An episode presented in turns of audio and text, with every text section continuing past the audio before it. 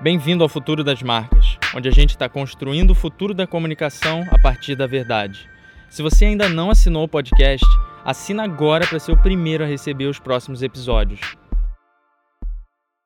Bom, que os paradigmas dos canais de marketing se foram transformados completamente com a internet ganhando escala. É, disso você já sabe e já ouve todo dia, então não preciso falar para você.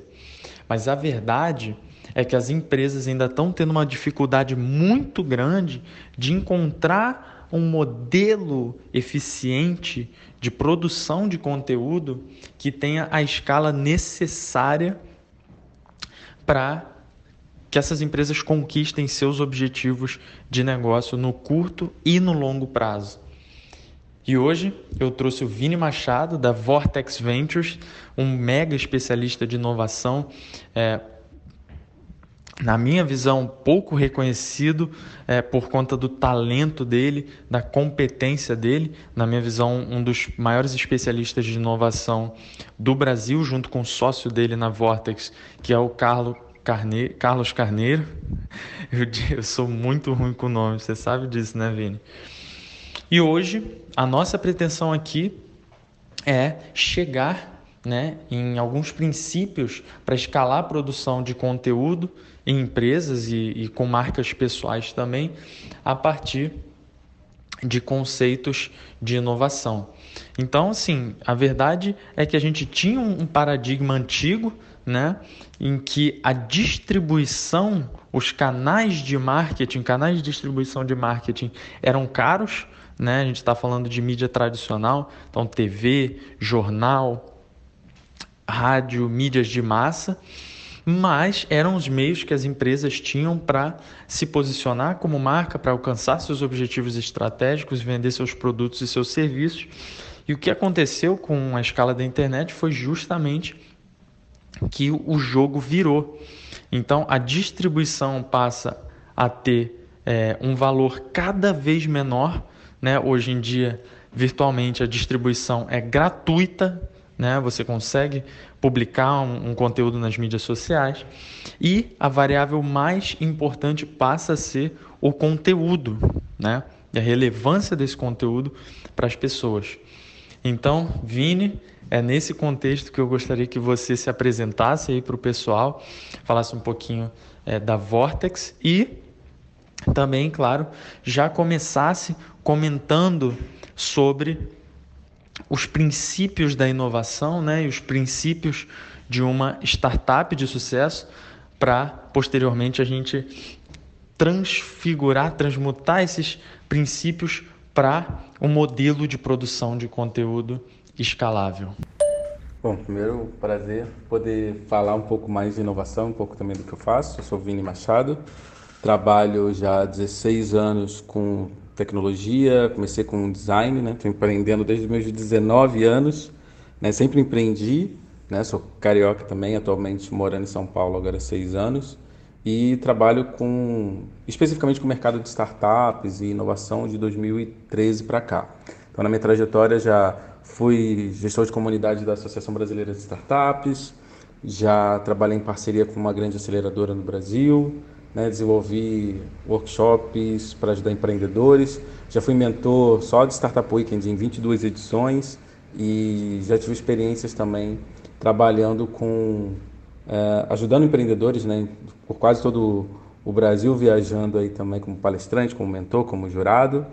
E já tive experiência também fora, trabalhando em parceria, né, numa, num convite, na verdade, pelo governo federal para dar treinamento de pitch, né, como você se apresenta, né, para possíveis investidores também. Em, fiz isso em, em, Buenos Aires e em Paris, né, convite do governo, foi muito bom. E sou embaixador da Campus Party no Brasil, cuido desde 2015 da área de startups de lá, seleciono as startups né, e projetos makers que podem expor no evento. E é, além de tudo que eu, que, eu, que eu faço, recentemente agora em 2019 ganhei o prêmio de é, melhor mentor do ano, né, na, no prêmio da Associação Brasileira de Startups, o Startup Awards, e estou já há um tempo trabalhando especificamente com inovação corporativa, né, e agora também a gente está é, levando a nossa metodologia de aceleração, que a gente já desenvolveu há alguns anos, para startups como forma online. E, além disso, eu tenho uma, uma, um outro negócio que eu sou sócio para ajudar startups brasileiras, primeiro, depois a ideia é chegar na América Latina, a levantar dinheiro internacional, né, para pegar investimento. Então, hoje eu faço muito treinamento, né? Hoje no meu dia a dia eu faço várias coisas, né? Muito é, é, misturado, né? Não tem um papel fixo só. É, é o meu cargo, né? É o chefe de cultura e comunidades aqui na minha empresa, mas eu acabo dando muito treinamento, faço atendimento, enfim, né? Dou suporte aqui para o time, faço um pouco de design ainda também quando precisa. Mas hoje realmente meu foco está mais nessa parte de é, focar em inovação corporativa, né? E, e fazer esse relacionamento com, com grandes clientes que estão aprendendo isso, né? E quando a gente fala de inovação, para a gente hoje inovação é um pouco mais simples de explicar. A gente entende que inovar é resolver problemas antigos que estão persistindo até então, né? De uma forma nova. Então não tem a ver com tecnologia, não tem a ver com digital, tem a ver com essa atitude, com esse modelo mental de realmente ser um resoluto, um, uma pessoa que resolve problemas, né? um resolvedor de problemas, né? E só que de formas novas, né? E isso pode ser de forma totalmente diferente, fora da caixa, né? Agora tem o termo de disrupção, mas pode ser uma melhoria de processo, enfim, a gente não acha que tem uma forma, eu pelo menos não acho, né? Também nem ninguém aqui na empresa acha que tem uma forma correta de se, de se inovar, né? O importante é resolver o problema do cliente, né? E agora nesse mundo de, de startups, né, que a gente tem vivido, é entender que assim nem todo negócio é uma startup, nem todo aplicativo é uma startup, tem essa polêmica também, mas que startups são empresas que é, estão começando, que estão é, buscando criar um negócio que, que ganhe uma escala né, exponencial, que, que, usa normalmente tecnologia para conseguir crescer de forma rápida, né, e que trabalha de forma repetível, ou seja, que ela não faz personalização, não tem a ver com hora homem, né, tem a ver muito mais com usar e criar um serviço ou um produto que consiga ser o mesmo produto, o mesmo serviço ser entregue de forma repetível, né, para várias pessoas, que assim você ganha a famosa escala que é para chegar no nível maior de pessoas, ou seja, a gente alcança um número cada vez maior de clientes de usuários, sem que o nosso gasto por trás de recursos seja gente, talento, dinheiro, espaço, cresça na mesma proporção do que a proporção de clientes. Né? Comparando com um negócio tradicional, quando você tem uma agência, uma padaria, cada cliente novo depende que você faça produção é, a mais para cada novo cliente, né? seja contratar gente, produzir mais coisa.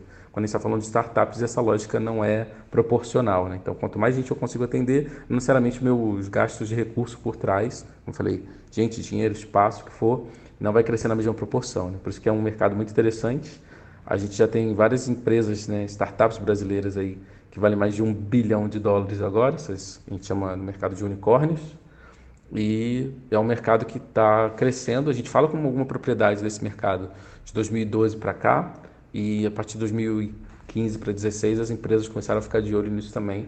Eu ainda estou olhando muito para esse pedaço do mercado também, né? E eu acredito que tem como a gente pensar é, e usar a tecnologia né, de formas inovadoras para poder distribuir conteúdo, criar conteúdo e chegar a mais pessoas que falta muita gente ainda para produzir conteúdo, na minha opinião. Isso, irado, Vini, irado. Cara, obviamente você tem uma experiência absurda, né, com vários campos da inovação, e a nossa proposta aqui é justamente trazer essa sua experiência junto com a, a, a minha visão sobre o mercado de publicidade, né, de quem vem de fora e de quem não é publicitário também, e nem se formou em cinema, é, para justamente a gente chegar num modelo escalável de produção de conteúdo. E eu não estou falando de, não estou falando só de robô para produzir conteúdo e vocês vão entender por quê.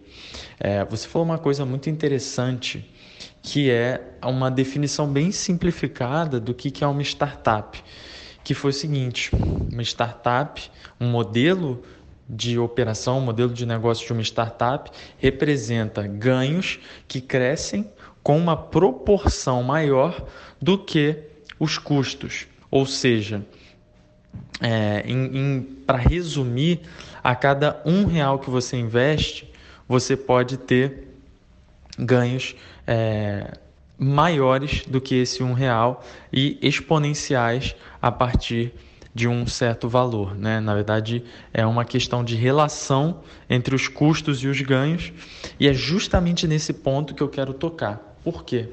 Como eu falei, né, sobre a mudança do paradigma dos canais de marketing, em que a gente passa então a ter um custo de distribuição que tende a zero, né, para atingir milhares e até milhões de pessoas. A gente vê isso acontecendo hoje com a escala que as plataformas digitais ganharam.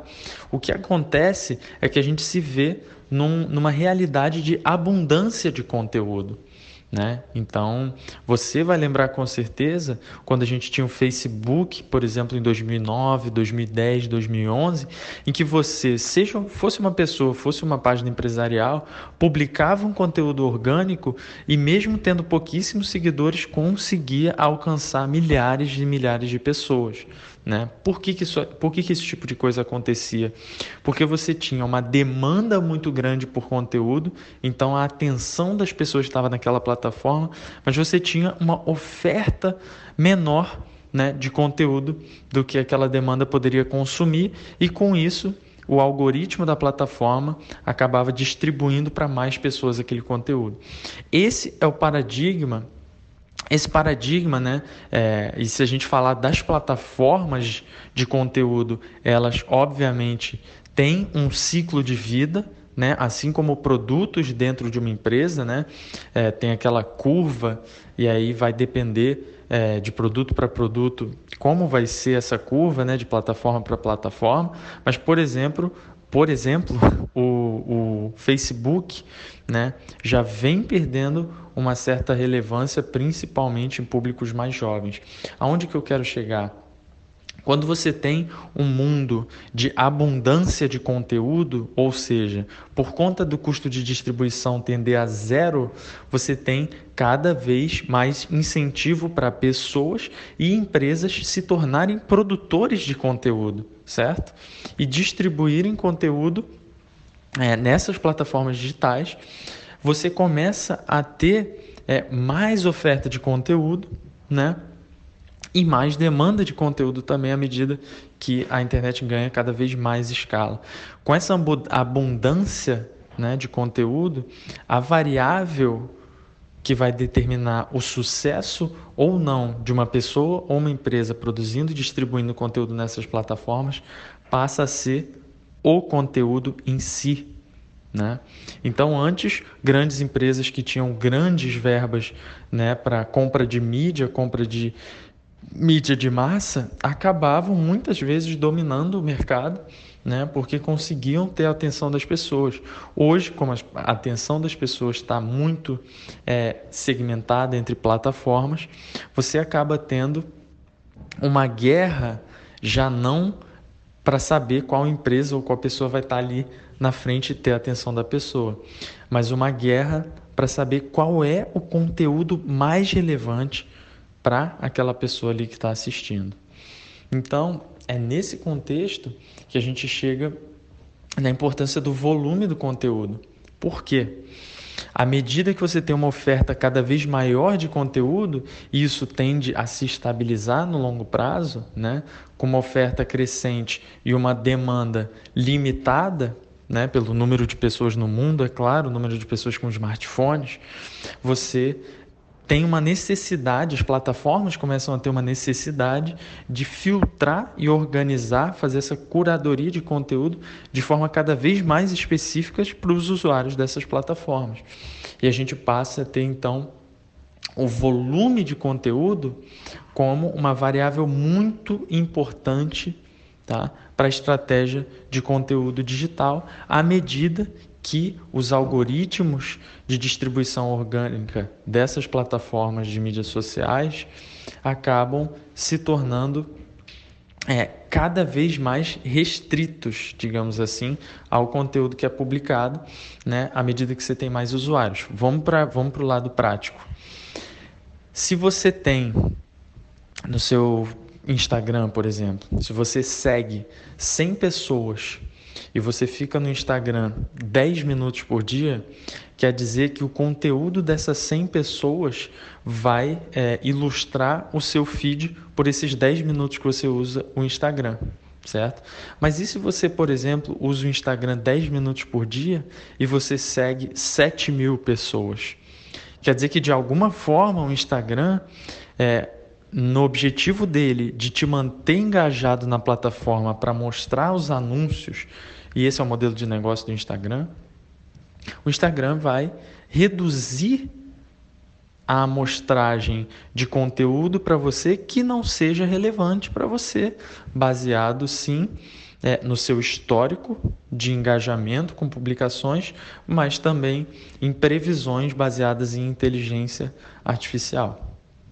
Então, eu queria falar com você sobre é, a importância do volume de conteúdo né, num cenário é, vendo as empresas e pessoas como produtoras de conteúdo como se fossem startups. Então, queria que você é, tentasse traduzir esse modelo das startups, né, de teste, validação e escala a partir de hipóteses para o ambiente da produção do conteúdo. Para você, como é que funcionaria isso? Né? Então, eu já, basicamente, eu já, eu já dei a deixa aqui que o volume de conteúdo é muito importante, porque você precisa mostrar muitas coisas diferentes para vários grupos diferentes de pessoas para entender quais desses grupos vão engajar mais com o seu conteúdo e com isso você conseguir é, escalar sua estratégia de conteúdo baseada nos seus objetivos de negócio. Mas eu queria ouvir de você como você vê essa, essa, essa, esse modelo né, de teste e validação de hipóteses na produção de conteúdo em escala. Bom, eu acho que sim, a gente tem olhado para um mundo onde a gente tem celulares com câmeras cada vez melhores, né? Então, cada um pode ser um filmmaker, né? A gente já tem aí vídeos, filmes, é, documentários, né? Feitos com seus iPhones da vida. Então, equipamento é cada vez mais barato. A gente tem ferramentas de edição barata também, né? Algumas edições até até ferramentas gratuitas, né? Que você consegue. Então, a questão volta muito mais para a criatividade, né? Porque a tecnologia está aí, está disponível para a gente. Então, a gente consegue ver que Uh, o problema todo não é eu ter os equipamentos ou os softwares, né? Muito mais o que, que eu vou criar e como que eu vou fazer com que eu tenha uma plateia engajada, né? Porque eu vejo hoje, por exemplo, nas mídias sociais, né? Ainda mais eu que sigo muita gente de inovação, empreendedorismo, startups, parece muito mais do mesmo. Né? O problema é que vira um, um, um grande blur, né? Tipo, vira um grande é, é, é conteúdo meio estranho, vazio e ao mesmo tempo tudo muito embaçado, né? Eu não consigo enxergar muita diferença. Então, eu vejo que as plataformas têm de um lado criado os algoritmos, né, meio que uma bolha, você consegue mais do que você gosta, acaba sendo mais recomendado para você, só você ver como é que o YouTube lá na, na página inicial recomenda as coisas para você, né, tenta criar um perfil, mas eu vejo que você hoje tem ferramentas e facilidades para que você consiga chegar a muitas pessoas, seja para você produzir o conteúdo, seja para você ganhar suporte das pessoas no seu conteúdo, né? Com Patreon, Buy Me a Coffee, enfim, tem várias plataformas que as pessoas podem ajudar esses criadores, né? E aí, daí para você criar merch, né? Também você pode criar seus próprios é, camisetas, adesivos, né? Você tem várias plataformas que suportam a vida de uma pessoa criativa, de um criador, né? De conteúdo online eu vejo que assim isso vai continuar existindo. A gente vai ter sempre mais ferramentas, mais barateamento, né? Mas realmente o trabalho vai estar em duas pontas. Uma, como você falou, a curadoria das plataformas que vão ter que entender mais do meu perfil, os algoritmos vão ter que entender mais como é que ele me propõe é, como é que eu vou dizer, propõe pessoas novas, né, criadores novos, assim como, por exemplo, o Spotify faz isso muito bem, na minha opinião, sugerindo, né, lá toda semana tem uma, uma, uma playlist, né, sugerindo artistas que você ainda não ouviu, mas que provavelmente você vai gostar. Volta e meio eu descubro gente nova por ali. E também como é que você acompanha todo mundo, né? Você vê um mundo onde alguns youtubers né, reclamam que o YouTube talvez não está dando conteúdo para todos os seus seguidores, né? O YouTube ao mesmo tempo está tentando facilitar isso. Essa semana mesmo é, vi que o Instagram vai começar a testar com, com o IGTV, né, com o Instagram TV, formas de dar é, é, condições de monetização de, de, desses criadores ganharem dinheiro. Então, eu vejo que isso é um caminho que vai continuar existindo. Mas o meu maior desafio né, vai estar aí realmente, é, para mim, na criatividade. Né? Como é que você se diferencia de todo mundo? O que, que seu público quer? Será que tem algum conteúdo que ninguém fez ainda? Né? Por exemplo, eu conheço um, um empreendedor que tem uma, uma startup chamada Congresse.me, congresse.me, onde ele tem uma plataforma que você pode criar seu próprio congresso online, né? Ele tem faturado uma grana, várias pessoas estão ali consumindo conteúdo. Eu vejo que as pessoas querem isso, né? Porque eu acho que é muito uma coisa do ser humano de procurar atalhos, né? Para que alguém já percorreu esse caminho, por favor, me ensine como fazer. Mas eu acho que falta, de um lado, a gente criar diferenciais claros, que isso só vai existir de fato baseado naquilo que o seu público precisa e quer, mas ao mesmo tempo, formas diferentes de contar histórias, sabe? Eu, por exemplo, tenho pensado muito sobre é, educação e por que, que a gente não está agora criando é, microlearning, né? Que todo mundo fala tal do, do microlearning, ah, vou aprender de, com, com conteúdos pequenos, mas através de stories, por exemplo, né? Onde você vê como uma, uma empresa como o eu esqueci o nome dela, que é, que é, do grupo da BuzzFeed, Tasty. A Tasty já cria é, sugestões de você, como você fazer receitas de uma forma incrível, em formatos que tem a ver com stories. Mas por que a gente está aprendendo física, química, outros tipos de, de, de matérias tradicionais né, que você tem que aprender na escola, outros assuntos também desse, nesse modelo, né? Eu acho que falta aí desse lado, mas eu acho que falta a gente ensinar mais as pessoas como elas podem criar os seus conteúdos, tirar né, o, seu, o seu material do, do, do, papel ali da sua cabeça né, e transformar isso realmente algo para outras pessoas. Porque se você for ver, a gente realmente tem ainda um, um, um conjunto pequeno de pessoas produzindo conteúdo em relação às pessoas que, que consomem, né? Na, é um, um tequinho no, no, no, topo dessa pirâmide, né? Em relação às pessoas que de fato estão ali embaixo na, na, na base consumindo, tem pouca gente consumindo construindo conteúdo, mas tem muita gente fazendo mais do mesmo. Né? Então eu vejo que tem muita gente querendo dar os mesmos, as mesmas dicas, né? mas eu acho que também a gente está numa era onde a gente pode se conectar com mais pessoas que eu quero me conectar a você como pessoa, eu quero entender por que, que você é diferente do outro, por que, que eu, eu, eu devo consumir o seu conteúdo, não só porque você tem mais experiência ou porque você tem mais seguidores, mas porque você se conecta comigo num nível mais humano, né? Então eu acho que tem é, essa esse outro lado que eu acho que vai precisar fazer mais, que é essa conexão né, humana, mas eu vejo que realmente o centro vai estar onde o algoritmo encontra a criatividade para que a gente possa descobrir novos criadores. Com certeza você falou sobre vários movimentos é, muito, muito transformadores que estão acontecendo em toda, toda a indústria da publicidade, na verdade. Então, assim, é, o maior benchmark que eu vejo para as empresas e até para as agências de, de publicidade que querem se posicionar nesse novo mundo, para esse novo consumidor, são os criadores de conteúdo né, que produzem conteúdo nativo em cada uma das suas plataformas digitais, né? Você falou muito sobre a questão do algoritmo, né, da distribuição e falou também sobre a parte de criatividade. E cara, essa é a grande verdade. Num futuro onde a oferta de conteúdo é tão maior do que a demanda de conteúdo, porque esse dia vai chegar para todas as plataformas, é, independente de qual seja, de quanto, quando vai surgir, por conta desse ciclo de vida né, da, das plataformas e da oferta e da demanda de conteúdo. No futuro, onde a gente tem uma oferta muito grande de conteúdo, só os conteúdos mais relevantes para aquele segmento específico de pessoas, ou para aquele grupo de pessoas, ou para aquela pessoa, vão realmente conseguir mover as pessoas, engajar as pessoas é, a favor de um objetivo de, de negócios. Né? A gente vê o surgimento, por exemplo, do, do TikTok, uma plataforma que é, já tem anos aí no mercado, começou na China, depois espalhou para o resto do mundo. Ano passado, se eu não me engano, foi o segundo app mais baixado né, em 2019 do ano, ou foi o primeiro. Enfim, assim, estratosférico o impacto que, essa, que esse tipo de plataforma causa. E você falou a questão da criatividade.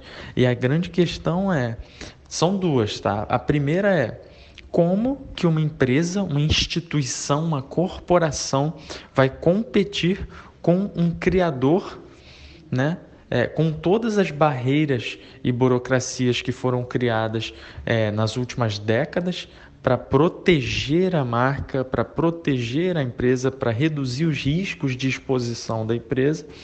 E é, como que essas empresas encontram as características que vão torná-las únicas na mente dos seus consumidores no ambiente digital. Porque a grande questão é essa. Num futuro onde a oferta de conteúdo é muito grande nessas plataformas, só os conteúdos mais raros literalmente raros são os que vão se destacar. E no futuro, se a gente jogar lá para frente, na minha visão, só o que é único vai ter destaque. Só o que literalmente não pode ser vivido duas vezes vai ter destaque. A gente já vê isso acontecendo, né? Você falou da conexão é, no nível humano, da conexão emocional é, predominante nessas plataformas sociais, e essa é a verdade. Agora, a minha grande questão é que Primeiro, você precisa sim ter como empresa um posicionamento muito claro. Você precisa saber quais são as características que fazem da sua marca ser única, né? Para que você possa exatamente conseguir traduzir isso é, para o mercado, para dentro da empresa, em forma de conteúdo digital. Então, a minha grande questão aqui é como que a gente traduz o que é único sobre as pessoas, sobre as empresas, é, em formato de conteúdo digital para ter escala nisso numa distribuição de custo que tende a zero.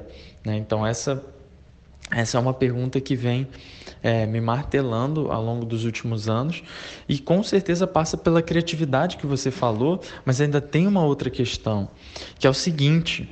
Como toda, como toda startup, eu acredito que o modelo de, de, teste, de teste e validação de hipótese também serve para o conteúdo. Né? E a gente tem dois lados aí. A gente tem assim como você falou, tem o lado da distribuição, o lado, do algoritmo e tem o outro lado que é o lado da criatividade. Então, é um, um, uma forma muito inteligente de desenvolver sua estratégia de conteúdo é você ter esse posicionamento digital muito claro, ter essas características que fazem da marca única muito claro, o tom de voz da sua marca muito claro, que obviamente seja alinhado as outras esferas do negócio, né, a cultura da empresa, etc e tal. Não adianta você ter uma, uma uma empresa mega conservadora, mega tradicional, falando fofinho, como se fosse um, um, um adolescente, porque as pessoas simplesmente não vão acreditar certo?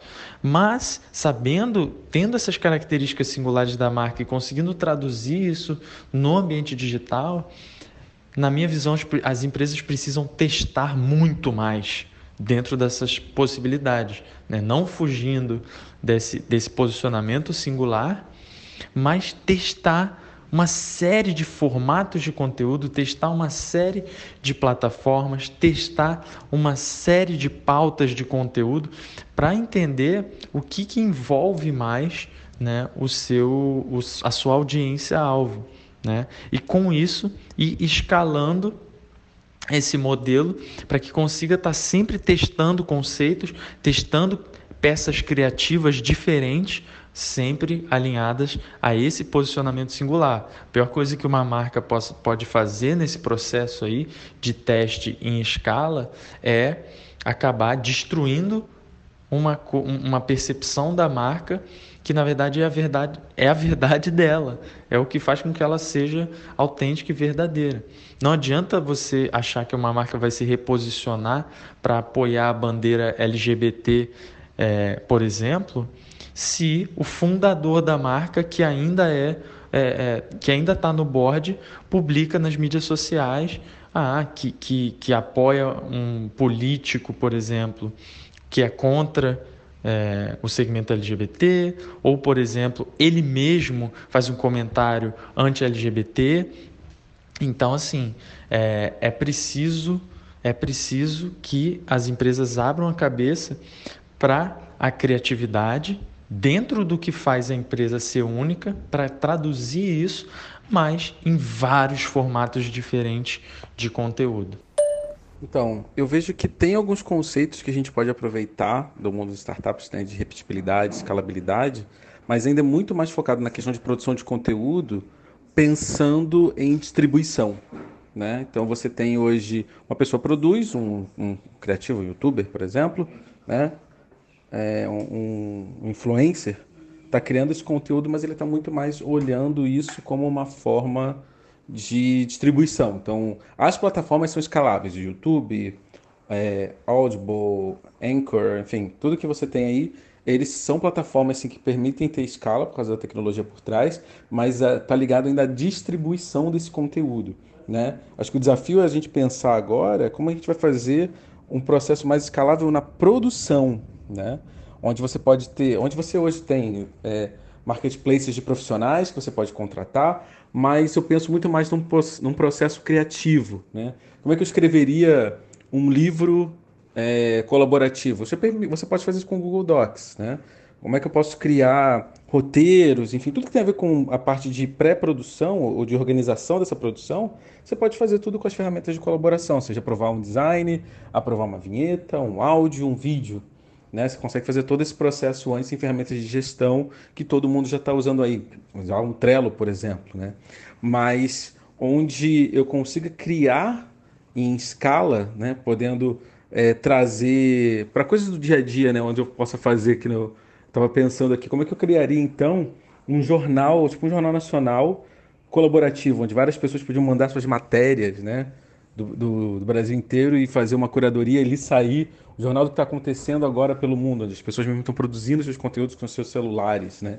E depois a, a, o ad revenue disso, né? Tipo, como é que você ganha dinheiro disso poder ser distribuído entre os conteúdos que foram selecionados naquele dia. Eu lembro que há um tempo atrás tinha um, pro, um projeto de uma televisão colaborativa, né? Que era na TV a cabo, que as pessoas podiam mandar seu conteúdo, mas ela não foi para frente, acho que foi uma questão de timing, né? Mas agora eu acho que a gente pode sim começar não só a ter canais onde uma pessoa produz para vários, mas como a gente pode pensar os canais onde várias pessoas produzem e um time faz a curadoria ou a curadoria é feita coletivamente também. Né? Eu acho que aí a gente pode ter um futuro muito diferente. Né? Você imagina então canais ligados a esporte, canais ligados a entretenimento, humor, música, né? só de vídeo, né? a gente está falando isso. Isso porque a gente não explorou ainda por uma questão de adoção de massa que a gente não conseguiu ter ainda, da questão da realidade virtual, seja realidade aumentada, seja realidade virtual. Então, como é que a gente conta essas histórias com essas tecnologias? Ainda é um mundo grande para a gente explorar e não é um mundo barato ainda, né? Então, assim, a gente ainda não conseguiu baratear, como a gente tem hoje celular e câmera e, e microfone do Google Docs, enfim, o que a gente pode fazer para produzir, né? Para montar e depois, de fato, fazer a entrega desse conteúdo a gente ainda não tem isso no VR e no AR, né? Que ou seja, a realidade virtual e é, a realidade aumentada. Falta essa próxima barreira também, talvez para a gente poder ter mais gente adotando, mas falta ainda uma questão de será que todo mundo vai realmente comprar um óculos, né, ou, ou um equipamento para poder consumir esse conteúdo? Então, eu acho que tem esse outro lado também. Mas o que eu enxergo mais é como é que a gente pode trazer de um lado, um processo criativo que seja coletivo, que seja colaborativo, né, de cocriação, não só uma coisa de, ah, mande uma sugestão de slogan, mas, ou mande uma sugestão de logo para gente, porque hoje tem muito disso, mas eu acho que está faltando essa próxima barreira aí no audiovisual, no multimídia, para a gente poder é, trazer uma inovação e uma diferenciação. Que continua sendo em cima de criatividade, continua sendo em cima de ter esse diferencial, mas eu vejo que hoje é barato a gente testar, né, validar se o público gosta mais desse formato ou de outro, né? Aos pouquinhos a gente vai aprendendo sobre o nosso público, mas eu acho que agora falta a gente dar um próximo passo criativo, né, e trazer mais pessoas e dar mais condição de mais pessoas poderem criar os seus conteúdos e ajudar na produção como elas podem, seja mandando áudio, como a gente já viu em rádios, né, a pessoa pode mandar um áudio no WhatsApp, mas eu acho que esse canal de curadoria está faltando a gente pensar nisso como um outro formato talvez aí para o futuro. Então vejo que tem espaço ainda, né? Acho que tem pessoas que estão sempre criando novas formas, né, de, de contar histórias, de trazer conteúdo, mas eu ainda vejo que tem é, esse lado da coletividade ou da criatividade em grupo, a gente ainda não desenvolveu muito isso, né? A gente ainda foca muito em uma pessoa, um canal, ou talvez uma empresa, mas não um coletivo criando, tipo, multifacetado pelo pessoas do mundo inteiro, né? Então, tá faltando acho que essa parte ainda. Mas eu vejo que como talvez não seja uma questão tecnológica, uma questão de timing, mas tem espaço para inovar. Eu acho que a gente pode sim ser mais criar mais formas interativas de fazer isso. Agora é continuar testando e tentando empurrar né, a criatividade e esse mundo tecnológico um pouquinho para frente, para a gente poder ver esses novos formatos. Né? Então, eu acho que seria essa minha contribuição e minha provocação, né? A gente dar o próximo salto aí de, de criação e também a distribuição, ainda mais com blockchain, a gente consegue fazer com que essa distribuição né, de, seja a gente ter a, certeza de onde veio o conteúdo, mas também a gente redistribuir os recursos ganhos, né, dinheiro, enfim, que for, também para todo mundo que participar. Cara, Vini, é, assim, mesmo eu estando imerso no ecossistema de inovação aqui no Rio, em São Paulo, né? Você sabe que a gente trabalha é, num ambiente, no escritório compartilhado com várias outras startups de alto potencial aqui do Rio hoje. É, em breve a gente vai ter uma base em São Paulo também. Você conseguiu, tipo, explodir minha cabeça aqui de, de ideias e de novas possibilidades, inclusive sobre um novo quadro, possivelmente, que eu vou lançar desse podcast, só baseado no que você falou. E aí, você falou uma coisa que é muito certa. O desafio hoje, depois da gente já ter essa distribuição em escala, é a gente se voltar para é pensar num processo mais escalável para produção de conteúdo. Cara, suas sugestões para os modelos escaláveis baseados na, na colaboração, na economia colaborativa, foram incríveis, absurdos. A gente já vê alguns deles acontecendo, como eu nunca imaginei isso, até eu vi, ver um, um parceiro, aqui um colega do, do muito forte no ecossistema de inovação no Rio, Luiz Mandarino, é, falando no LinkedIn sobre um livro colaborativo né, escrito em que cada pessoa escreve um capítulo, incrível demais. É, mas realmente a gente, a gente vê pouco dessas iniciativas ainda que são comuns em outros mercados. Né? E na verdade, eu acho que tudo, essa questão do, do volume e a escalabilidade da, da produção de conteúdo para as empresas é muito relevante, porque uma empresa hoje que não está pensando sua estratégia de marketing, considerando uma jornada do usuário integrada no offline e no online, nos seus vários pontos de contato, né? É, enfim, está fadada a se tornar irrelevante nos próximos 5, 10, 15 anos, né? E a, a, grande questão que eu percebi quando aqui na Ondeskin a gente foi de vez para o mercado B2B em 2017 é que as estratégias de marketing, a forma com que o marketing é planejado nas empresas, é, não considera muitas vezes a produção de conteúdo audiovisual dentro dessas estratégias. Isso faz com que é, a estratégia fique desconectada de certos processos né, que tornariam é, a execução dessa estratégia muito mais eficiente. Né, com essa simples mentalidade da execução, da forma de fazer literalmente em termos de processos mais eficientes, alinhados a uma estratégia para o ano de 2020 de marketing. E o que é mais interessante é que eu vi esse gap, eu vi esse desafio aqui dentro da Ondeskin, quando a gente estava começando a construir a nossa marca. E aí fui buscar referências no mercado, né, de como tornar o conteúdo audiovisual, a produção do conteúdo audiovisual mais eficiente e mais escalável, né, dentro da jornada é, do novo consumidor, né, que a gente sabe que tem o consumo de muitos microconteúdos entre diferentes plataformas. Eu percebi que não existe uma grande referência para isso, né? Então aqui na Ondeskin já há alguns anos a gente está criando é, um modelo de produção de conteúdo escalável com foco específico é, no conteúdo audiovisual que, enfim, todo mundo já sabe que daqui a em 2022, se eu não me engano, com uma pesquisa é, baseada na, na feita pela Cisco, parece que 90, 95% do conteúdo que trafega na web vai ser audiovisual, né? E eu acho que reflete essa relevância que eu comentei anteriormente. Mas a grande questão é que a gente está focado em desenvolver e aprimorar esse modelo.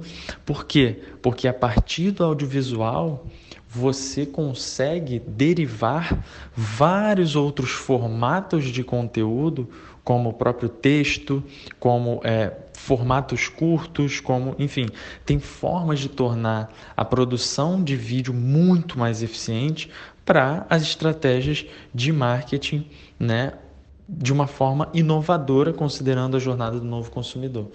Então, o que a gente está fazendo nesse momento é um reflexo disso, né? Esse podcast está sendo gravado via áudios do WhatsApp, quebrando a barreira do espaço. Né? Você está em São Paulo, eu estou no Rio, e do tempo, porque a gente está fazendo isso enquanto a gente faz outras tarefas. Né? É, então, só uma referência com relação a tudo assim, as sugestões incríveis que você falou que literalmente me deixaram é, a mil aqui com as ideias que, que eu tô né, e possibilidades. Não vamos nem começar a falar em VR, em AR, porque isso aí é um novo mundo que ainda vai começar a se abrir à medida que isso vai ganhando escala, né? Mas já acontece no B2B. É, e aí, inclusive, você me deu uma ideia muito foda para produzir um conteúdo em colaboração aqui para o podcast que eu vou buscar testá-la em breve. Eu não vou explanar para a galera que está ouvindo para não para não dar spoiler, né? E cara, estou muito feliz com esse nosso papo. Eu acho que as empresas é, para ser sincero, cara, quando a gente fala de inovação, para mim é muito mais simples do que as pessoas ficam falando. Não, porque esse mundo VUCA, porque você tem que estar tá lendo 150 livros por mês, porque as coisas mudam muito rápido. Eu acho que se a gente for é, back to the basics, entender as coisas que foram construídas ao longo do tempo e foram e foram indo simplesmente para o lado de, do que, que lucrava mais, voltar para ter o consumidor no centro efetivamente e a partir do que a empresa realmente deseja dentro dela, tomar as decisões mas com o consumidor no centro, a gente consegue repensar do zero modelos que existem há muito tempo, mas que já estão quebrados há muito tempo, só que ninguém estava medindo nada, então o impacto não era percebido pelas empresas. É, Vini, muito obrigado pela sua participação incrível hoje no Futuro das Marcas aqui onde a gente buscou construir essa, esse raciocínio é, da produção em escala de conteúdo, né? a partir dos princípios da inovação. E eu quero te deixar agora com a palavra, se você tiver alguma mensagem final para dar. Eu estou muito animado. Enquanto você está falando, eu já vou aqui anotar minhas ideias. Já acabei de mandar uma mensagem aqui para o meu time interno para a gente testar esse novo formato de podcast que eu estou pensando, que eu estou louco para dar spoiler para a galera que me acompanha. Então, é, se quiser deixar uma palavra final aí para a galera. E é isso, cara. A gente segue fazendo o que a gente acredita. Eu acho que no final meu recado realmente é olhar a inovação como uma coisa simples, né? Você falou acho que muito bem. É entender que inovar é resolver problemas, né? Existem várias formas de a gente resolver problemas antigos, né? Problemas persistentes de uma forma nova, né? Essa acho que é o que eu tenho tentado passar para as pessoas e que, assim, e qualquer projeto, né? não acredite na sua ideia, acredite realmente na validação, nos dados, seja científico sobre isso. Né? A gente na Vortex Ventures, tanto na Startador ou na Futurize, né, que são empresas do grupo, a gente fala muito disso para os nossos clientes, para as startups que a gente acelera, né, todo mundo que a gente já ajudou nesse processo. É, quero saber aí, depois me conta o spoiler, eu quero saber esse conteúdo aí que você está pensando em criar e realmente só agradecer por, por mais esse espaço para poder conversar com mais pessoas. Fico à disposição, o pessoal pode procurar aí Vini Machado né, na Facebook, LinkedIn, né, no Instagram também, fácil. Provavelmente deve deixar os contatos aí para o pessoal. Mas espero ter inspirado mais pessoas a pensar novas formas de produzir conteúdo, distribuir conteúdo e ajudar mais pessoas a conhecer mais né, do, dos universos né, e do, do desse mundaréu de, de informações, sentimentos e coisas que somos cada um de nós, né? Então, acho que isso é que é mais importante, a gente conseguir compartilhar mais. Eu mesmo estou me devendo fazer mais isso, eu sei que você é uma pessoa que me cobra de fazer isso com mais frequência, mas realmente é, não tem desculpa, né? E isso, muito obrigado, Lucas. Grande abraço para você, espero vê-lo você presencialmente em 3D em breve. Valeu. Galera, esse foi o episódio de hoje. Se você está gostando do podcast, não esquece de deixar uma avaliação na sua plataforma de áudio. Com isso, você faz com que o futuro das marcas chegue a mais pessoas. Fica à vontade para falar comigo nas mídias sociais e a gente segue fazendo o que a gente acredita.